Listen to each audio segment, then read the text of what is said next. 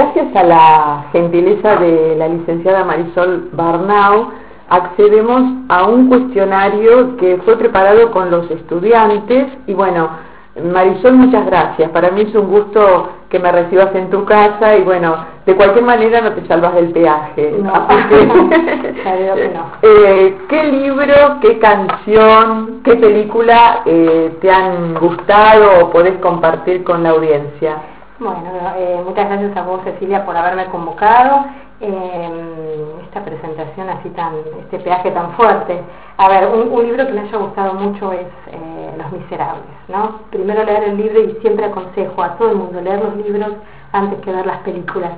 Eh, son tres tomos, pero te, transporta esa Francia este, y una descripción maravillosa que hace Víctor Hugo. A ver, una película es Babel, Babel me pareció una película soñada, eh, que hay que ver porque mm, hasta se pueden interpretar esos silencios tan magníficos eh, de ese personaje oriental, yo no voy a develar secretos de películas. Eh, y un tema que me gusta, me gusta mucho Silvio Rodríguez, me gusta muchísimo, pero el tema que más me gusta es Quién Fuera, es uno de los temas que a mí más me gusta. Bueno, gracias por el viaje. Por favor, y bueno, vamos a meternos en el tema que nos ha convocado. Eh, ¿Qué se entiende o qué tenemos que entender cuando hablamos de autoestima? Cuando hablamos de autoestima, eh, la autoestima es una percepción que nosotros tenemos de nosotros mismos, ¿no? O sea, eh, mm, Abraham Maslow hablaba de esta pirámide famosa, estos estratos de jerarquía de las necesidades humanas, y en un punto habla de esta necesidad eh, de aprecio. Y aquí haría un parate para hacer una división. Este, el amor propio, la confianza y el respeto y la admiración que se recibe de las otras personas. La autoestima es una construcción que el sujeto hace de sí mismo, pero también a través de la mirada de los otros. Eh, y es importante porque eh, una persona eh, puede tener su autoestima, muchas veces se le ha connotado con alto o bajo autoestima, este, aquellas personas eh, que han sido más, eh, más amados, mejor recibidos, más mimados, pueden llegar seguramente con, una autoestima mucho más fortalecida que aquellos que eh, no han sido este, tan acogidos por la vida, eso seguramente. Y una pregunta que me han hecho algunos estudiantes, ¿no? ¿Qué errores? Porque viste que nosotros tenemos muchos estudiantes que son mamás y papás. Entonces, eh, ¿qué errores se pueden cometer en la educación de esos chiquitos eh, que melle o que vulnere la autoestima desde pequeñitos? Vos ya mencionaste algunos, pero eh, a mí me parece, no soy psicóloga, pero como mamá, cuando uno los maltrata verbalmente, cuando uno los mm. descalifica, ¿no es cierto? Total, a ver, la descalificación, la palabra es, es tan hiriente, tan terrible. el destrato, porque el destrato es una de las formas de maltrato. no tratar, pensamos múltiples, no sé, múltiples ocupaciones, estamos desbordados por actividades, entonces nuestros niños están como aislados, sin, posibilidad de interactuar. Este destrato o este no tratar correctamente es tan nocivo como la palabra, y ni hablar si el maltrato físico, ¿no?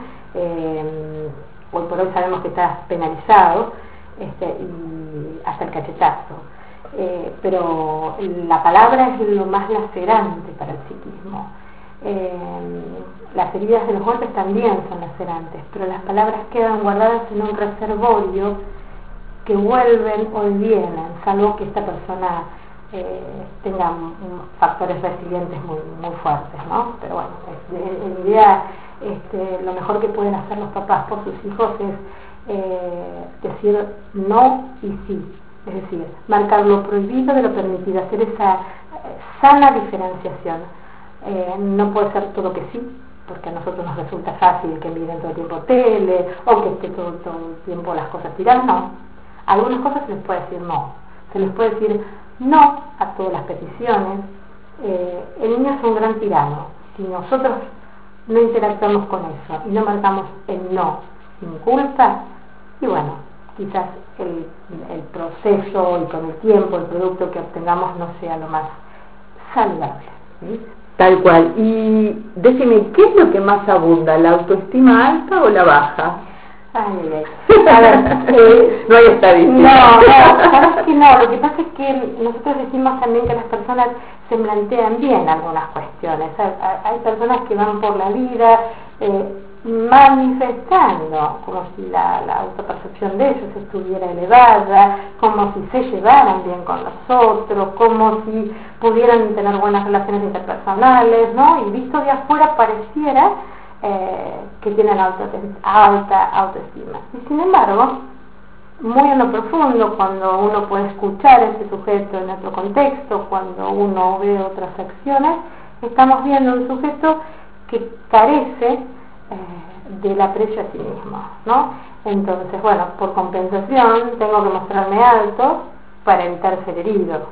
Pero en realidad, si yo te digo que hay una estadística, no, primero no la hay, no segundo, este, puede ser mentiroso.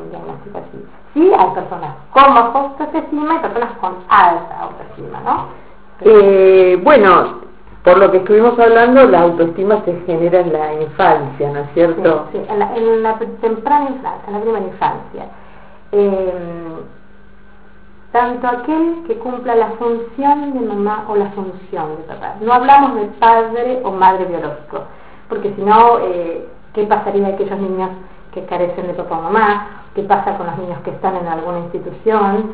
Este, ¿O qué pasa con los niños eh, que han pasado por alguna tragedia, ¿no? Y están en manos de alguien que cumple esa función. Me parece que los que cumplen funciones de mamá y papá, cuando nosotros eh, recibimos hasta la noticia, ¿no?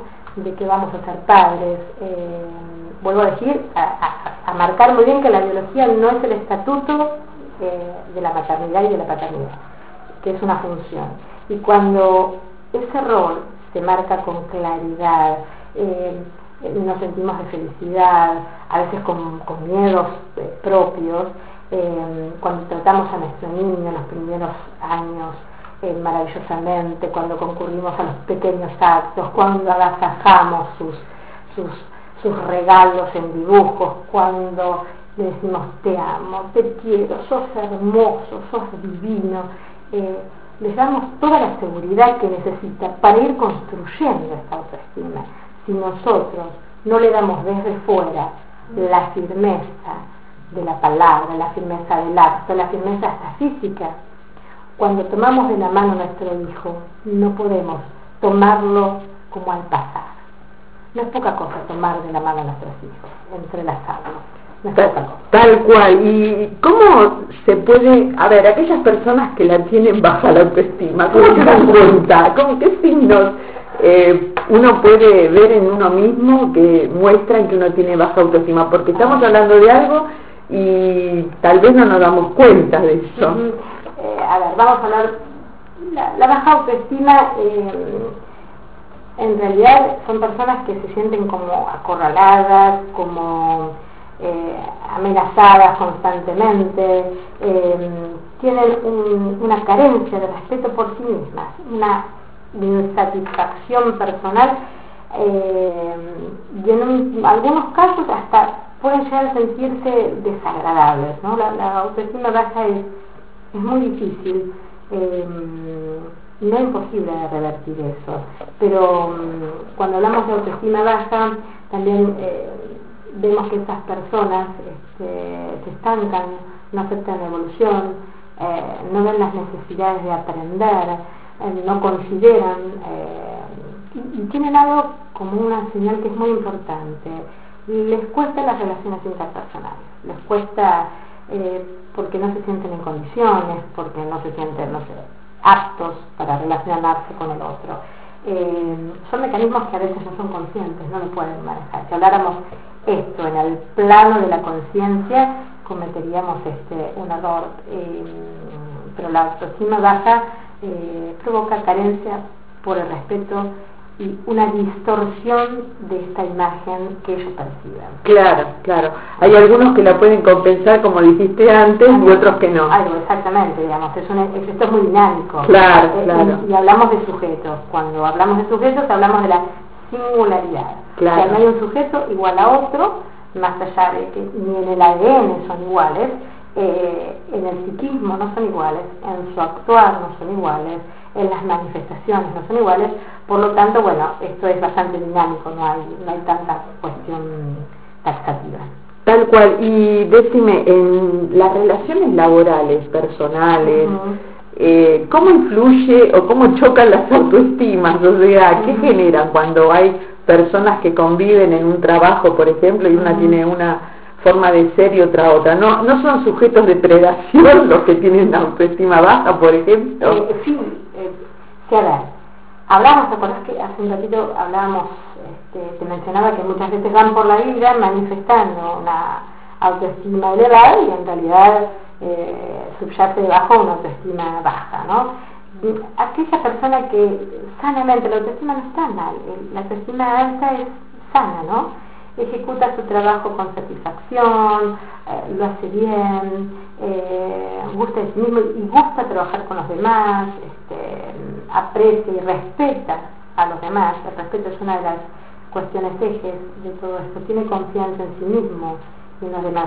Porque al percibirse bien, no teme que lo vayan a dañar. Y como no teme, se percibe como único, este, puede interactuar y tener esas relaciones interpersonales sanas. Toma eh, sus propias decisiones y goza con el éxito. Pero aquel que tiene baja autoestima, entonces no actúa de la misma manera, digamos, que ejecuta su trabajo con bastante insatisfacción, eh, no lo hace ni bien, ni aprende a mejorar, ni le interesa mejorar, ¿no? Porque en este punto es importante cuál es su deseo, pareciera que el deseo desaparece. Se disgusta a sí mismo, este, le desagradan los demás porque lo siente como amenazas, ¿no? Eh, a veces con estos actos no se da cuenta que se está despreciando y se está humillando son actos que no son conscientes. Desconfía constantemente de los otros, ¿no? ¿Qué están diciendo los otros de mí? ¿Qué armarán los otros respecto de mí? ¿Qué están diciendo? Esta cosa tiene que ver más con, con esta autoestima baja y, y a veces que este punto es real, eh, sus, sentimientos los, los reprime o los deforma. No salen saludables, digamos, no los, no los manifiesta saludablemente. Eh, a veces cuando toman una decisión, eh, no es la propia, es la del otro la que toma. Con lo cual la decisión puede ser errada. Eh, a ver, ¿Cómo se hace esta pregunta? La aportó un estudiante. Porque en este, en este, en este elenco de preguntas intervinieron dos estudiantes que hacen, ¿sabes qué? De recolectoras de preguntas, que son ah. Ana Albornoz y Lourdes de Jesús, que también son estudiantes de sus materias, ¿no es cierto? Eh, una pregunta, ¿qué hacemos para mantener nuestra autoestima alta en un medio hostil? ¿Cómo la cuidamos? este, a ver, en principio, cuando uno es sano, este, la autoestima no es que hay que mantenerla alta, uno ya tiene la autoestima alta. Claro. Entonces, los medios hostiles, uno puede evadir un medio hostil, uno se da cuenta cuál es el medio hostil. Entonces, eh, salvo que esté bajo coacción o que su medio laboral eh, sea hostil. Eh, pero uno puede sostener su autoestima alta cuando tiene convicciones, cuando esto de lo que yo te hablaba primera en primera vez, este, este sujeto ha sido, esta persona, ha sido reconfortada desde muchos lugares mucho antes de que la hostilidad venga a ella. Entonces, ya tiene las fortalezas. Quizá lo que sienta es que esa fortaleza se le va diluyendo. Entonces, frente a esta aparente, aparente, esto, o esta apariencia de eh, que las fortalezas recaen, eh, lo que tiene que hacer es quizás, mm, esto es muy subjetivo y es una opinión muy subjetiva, eh, buscar un espacio de orientación, un espacio propio, que no significa un espacio puramente terapéutico, un espacio propio puede ser terapéutico, puede ser un espacio en donde sea escuchada en forma singular, también puede ser un espacio espiritual, ¿no? Eso depende de cada uno y uno fortalece así eh, su vida. Sí, viene a ser como andamiajes que uno se va construyendo. Totalmente, el andamiaje este maravilloso que trae Brunner y que eh, uno dice como ejemplo, bueno, yo te llevo a UPA, luego te llevo de la mano, pero luego te tengo que soltar para que andes, ¿no? Este andamiaje, bueno, lo mismo pasa en la vida.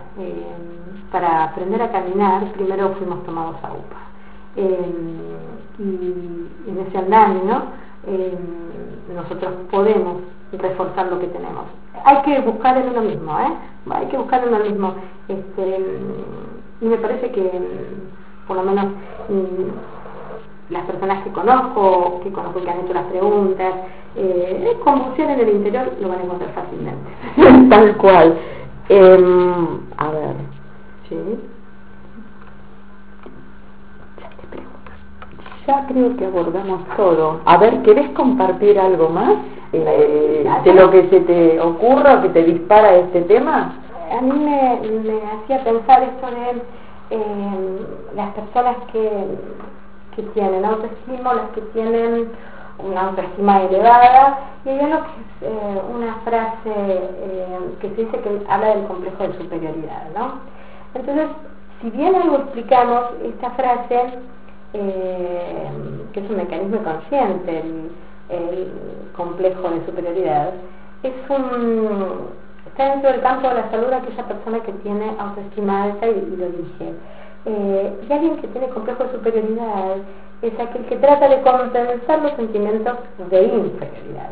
Esta frase la acuña Alfred este, Adler, este, un psicoanalista que se separa eh, de Freud, pero que tiene unos escritos maravillosos. Por lo general los sujetos eh, con este, entre comillas, ¿no? complejo de superioridad son apartados de los grupos sociales. Este, suelen ser tomados como arrogantes o sujetos banales me gustaría más que nada apuntar a lo que sea salud, ¿no? Este, si me preguntas, yo diría, ¿cuándo tenemos una buena eh, salud mental? Con tres ejes, mal, hablaría o dispararía yo. Eh, cuando las personas pueden estar bien consigo mismas, cuando se sienten cómodas con otras personas y cuando son capaces de aceptar las exigencias de la vida. ¿no? Este, si uno está conforme consigo mismo, puede controlar las emociones, eh, puede tolerar bien las frustraciones, puede aceptar las limitaciones, ¿no? Hay algo que es maravilloso que es saber que uno no puede todo. Este, siente respeto por sí, ¿no? Sentir respeto por sí mismo es maravilloso. Eh, si uno se acepta tal cual es, si tiene capacidad de autocrítica, eh, si no sobreestima al otro, pero tampoco lo subestima, eh, si se siente capaz de manejar las situaciones, eh, si puede gozar con los sucesos sencillos de la vida, y estamos hablando de una persona que comienza a tener salud, ¿no? y puede dar y tomar amor, tener relaciones interpersonales satisfactorias y duraderas. Y acá hago un parate, esto no significa, uy, me separé dos veces, no tengo relaciones duraderas, no, Estamos hablando de las relaciones interpersonales que pueden venir desde la primaria, tengo amigos del secundario, tengo amigos de la universidad, tengo amigos del barrio que nos vemos cada tanto, pero cuando nos vemos estamos como si fuera la última vez, mm, como si no nos hubiéramos separado, digamos. Las relaciones interpersonales satisfactorias son aquellas que se sostienen a lo largo de la vida y que son duraderas. Este, esas personas que pueden sentir confianza eh, las demás personas, también seguramente sienten que los demás tendrán confianza en ellas, ¿no? Eh, y mm, algo que me parece importante también es la persona que puede pensar a futuro, este, hacer planes, eh, no temen a ese futuro, ¿no? no son fatalistas, este, y toman la vida y van resolviendo los problemas como van surgiendo. La vida no tiene recetas, no tienen ni una maldita receta. Ni siquiera en los libros que dice escuelas para padres hay recetas para padres.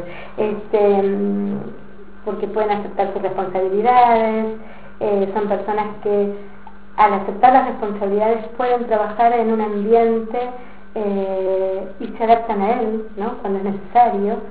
Eh, cuando las personas se fijan metas así como planes este, y se ponen satisfechos a dedicar lo mejor de sí con esfuerzo, son personas saludables.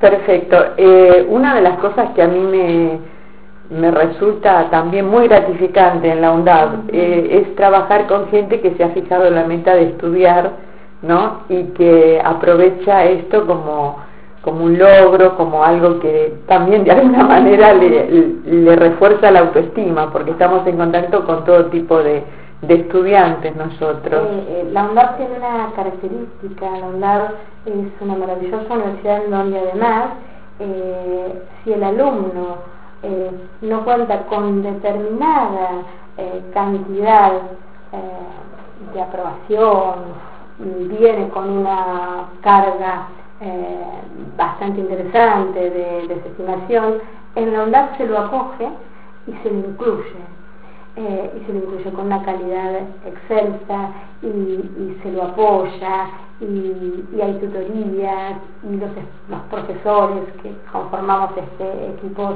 eh, escuchamos a nuestros alumnos, eh, tenemos horas complementarias para fortalecerlos. Em, esto existe, digamos.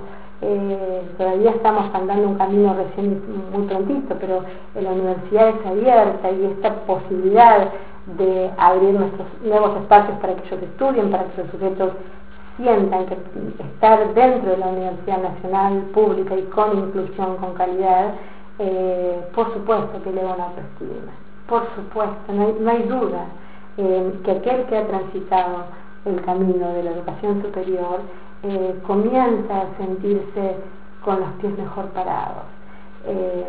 esto no descalifica el resto, esto digo que eleva mucho más lo que ya tiene. Tal cual. Bueno, muchas gracias Marisol. gracias a vos Cecilia por invitarme.